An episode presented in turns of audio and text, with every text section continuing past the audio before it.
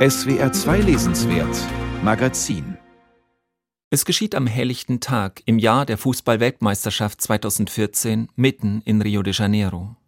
Als die Architektin Julia kurz vor einer wichtigen Präsentation auf ihrer gewohnten Laufstrecke hinauf zum Aussichtspunkt Vista Chinesa unterwegs ist, hat sie plötzlich eine Pistole am Kopf. Sie wird in den nahen Regenwald gezerrt und dort brutal vergewaltigt. Sie überlebt, aber die schrecklichen Geschehnisse graben sich tief in ihren Körper und ihre Seele ein. Der Roman Vista Chinesa erzählt die traumatische Geschichte einer Frau, mit der Tatjana Salim Levi eng befreundet ist. Er basiert auf einer Reihe von Gesprächen der Autorin mit der Betroffenen vier Jahre nach dem Überfall. Ich wusste, dass es schwierig für sie war, aber ich hatte keine Ahnung, wie präsent sich all das noch immer anfühlte. Es gab keinen Tag, an dem sie nicht über das Geschehene nachgedacht hätte. Als ich mich zu dem Roman entschloss, bin ich davon ausgegangen, dass ich auf keinen Fall vom Akt der Vergewaltigung selbst erzählen würde.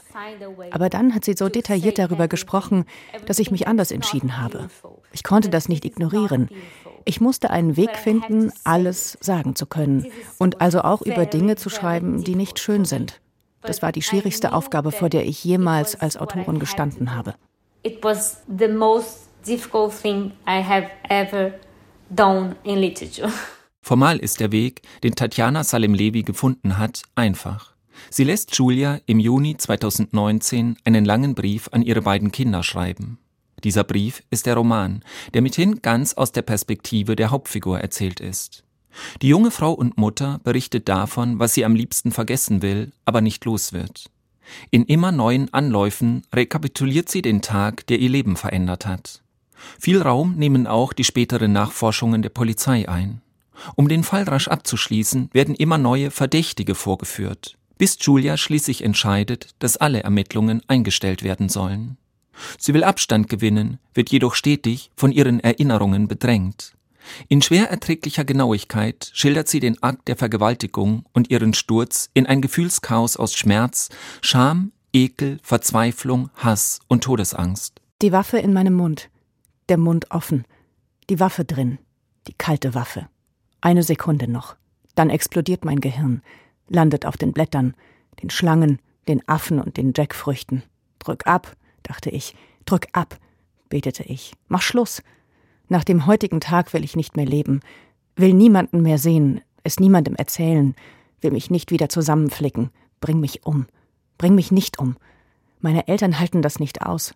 Lieber sterben als hinterher weiterleben. Lieber leben, bring mich nicht um. Doch, bring mich um. Drück auf den Abzug, los. Lass meinen Mund explodieren, meinen Kopf. Lass die ganze Geschichte explodieren. Nein, warte noch nicht. Ich muss lebend hier rauskommen. Wie viele Gedanken können wir in ein paar Sekunden haben? Julias emotionaler Aufruhr spiegelt sich in einer atemlosen Prosa. Das gehetzte Ineinander von Angst und Hoffnung hat Marianne Gareis in ein fließendes, rhythmisches Deutsch gebracht. Der schmale Roman kehrt zwar immer wieder zu den Augenblicken der Katastrophe zurück, doch er verharrt nicht im Schrecken. Julias Brief an ihre Kinder erzählt auch von einer Rückkehr ins Leben. Ihr schwieriger, nie endender Weg führt über Therapiesitzungen, drastische Rachefantasien und die erneute körperliche Annäherung an den verständnisvollen Ehemann. It's a kind of rebirth of this woman that uh, she chose to leave es ist eine Art Wiedergeburt dieser Frau. Sie entscheidet sich zu leben. Sie dachte, dass sie ermordet wird, aber sie ist nicht gestorben. Ihr Körper ist auf eine bestimmte Weise gestorben. Sie ist nicht mehr dieselbe. Sie muss sich also dazu entscheiden, ein neues Leben zu leben. Es ist auch ein Buch, das vom Leben erzählt. Sie wird dieses schwere Trauma nicht los, aber sie kann mit dem Trauma ein Leben haben.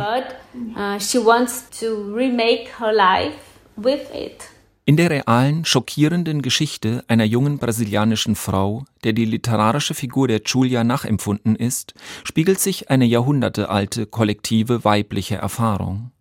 Dass diese nunmehr offen zur Sprache kommen kann, verdankt sich nicht zuletzt einer durch die MeToo-Bewegung ausgelösten Debatte über sexuellen Missbrauch.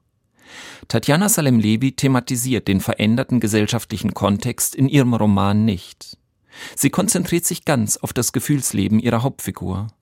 Deren extreme emotionale Zustände fängt sie dabei ebenso präzise ein wie ein dem Schweigen und Verdrängen abgerungenes Sprechen. Das ist nicht wenig.